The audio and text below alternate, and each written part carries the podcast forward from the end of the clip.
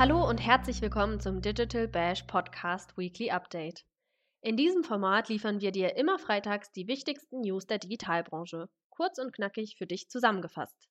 Heute geht es um Googles geheime Absprachen mit Facebook, Quartalszahlen von Tech- und Social-Konzernen wie Microsoft und Twitter und den nagelneuen Link-Sticker, der nun für alle Instagram-NutzerInnen verfügbar ist. Mein Name ist Nadine von Pichowski und hier kommen die spannendsten News der Branche. Diese Woche startete mit einem echten Schock für viele User. Google und Facebook machen gemeinsame Sache. Und das strategisch. Das ist zwar schon seit 2020 bekannt, nun wurden aber die Ausmaße der Zusammenarbeit bekannt. Alles zu dem Jedi Blue Skandal liest du nicht nur auf onlinemarketing.de, sondern erfährst du auch in unserem Schwerpunkt. Aber nicht nur mit Jedi Blue machten Facebook und Google diese Woche auf sich aufmerksam. Genau wie Twitter, Snapchat und Microsoft veröffentlichten die Konzerne ihre Quartalsberichte. Während Twitter wegen einer Vergleichszahlung rote Zahlen in Q3 schreibt, wachsen Google und Microsoft enorm. Der Suchmaschinenkonzern konnte seinen Umsatz um 41 Prozent year over year und Microsoft die Revenue insgesamt um 22 Prozent im Jahresvergleich steigern. Und auch Facebooks Geschäfte scheinen trotz Negativschlagzeilen, Ausfall und Datenlecks zu florieren. Der Umsatz des Social-Konzerns wuchs in Q3 2021 im Jahresvergleich um 35 Prozent. Und dieses Plus kann Facebook auch gut gebrauchen, denn das Unternehmen plant einen aufwendigen Unternehmensshift weg von der Social-Plattform hin zum Metaverse. Dass sich dieser Wandel auch in dem neuen Namen widerspiegeln soll, gab Mark Zuckerberg am Donnerstag bekannt. Die Dachfirma, unter der WhatsApp, Instagram, Facebook und Co. vereint werden, heißt ab sofort Meta.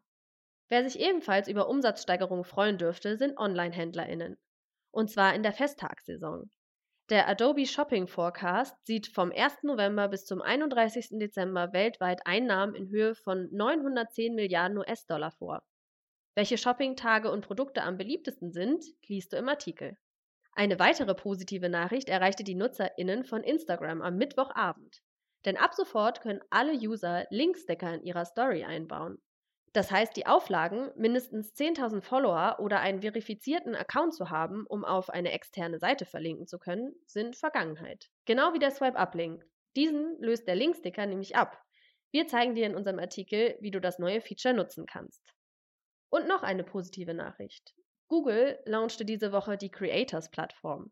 Hier sammelt das Unternehmen hilfreiche Blogbeiträge, Videos und Erfolgsstories, die Neu-Creator beim Erstellen ihrer Content-Strategie helfen sollen. Jedi Blue.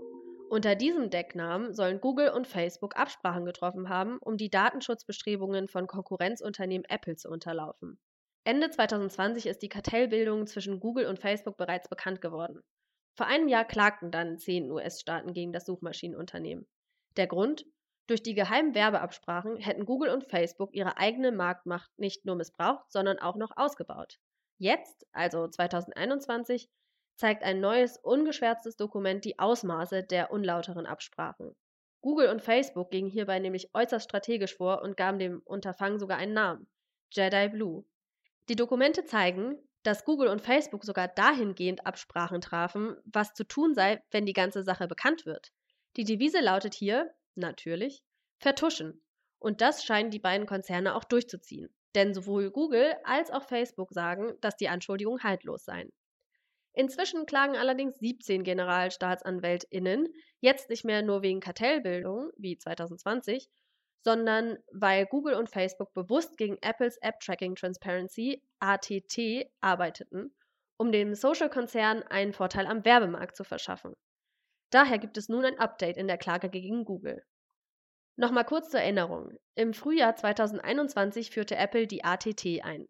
Damit müssen User bei iOS einem Tracking durch Dritte aktiv zustimmen, was im Vorfeld zu viel Verärgerung bei Advertisern und Unternehmen geführt hatte. Allen voran Facebook hatte bemängelt, dass dieser Datenschutzansatz das Werbegeschäft vieler Unternehmen schädigen würde. Tatsächlich zeigen aktuelle Zahlen auch, dass die ATT das Geschäft von Facebook und im Mobile Marketing allgemein gehemmt hat. Das ist aber noch lange kein Grund für Facebook und Google, gegen die ATT auf unlautere Weise vorzugehen, finden die AnklägerInnen. Diese fordern daher weiterhin hohe Geldstrafen, Schadensersatz und auch eine Abspaltung von Unternehmensabteilungen von Google.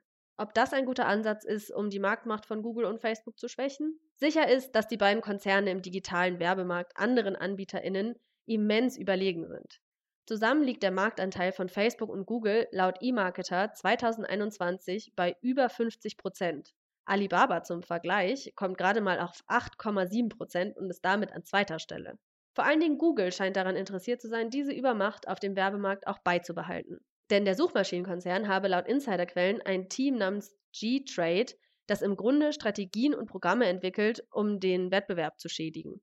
Darüber hinaus habe Google ein Projekt mit dem Namen Nira gestartet, das dafür sorgen soll, dass das gesamte Web in einen von Google kontrollierten Walled Garden verwandelt wird. Google will diesen Walled Garden dann managen. Ein Ex-Mitarbeiter erklärt das Projekt in einem Tweet wie folgt.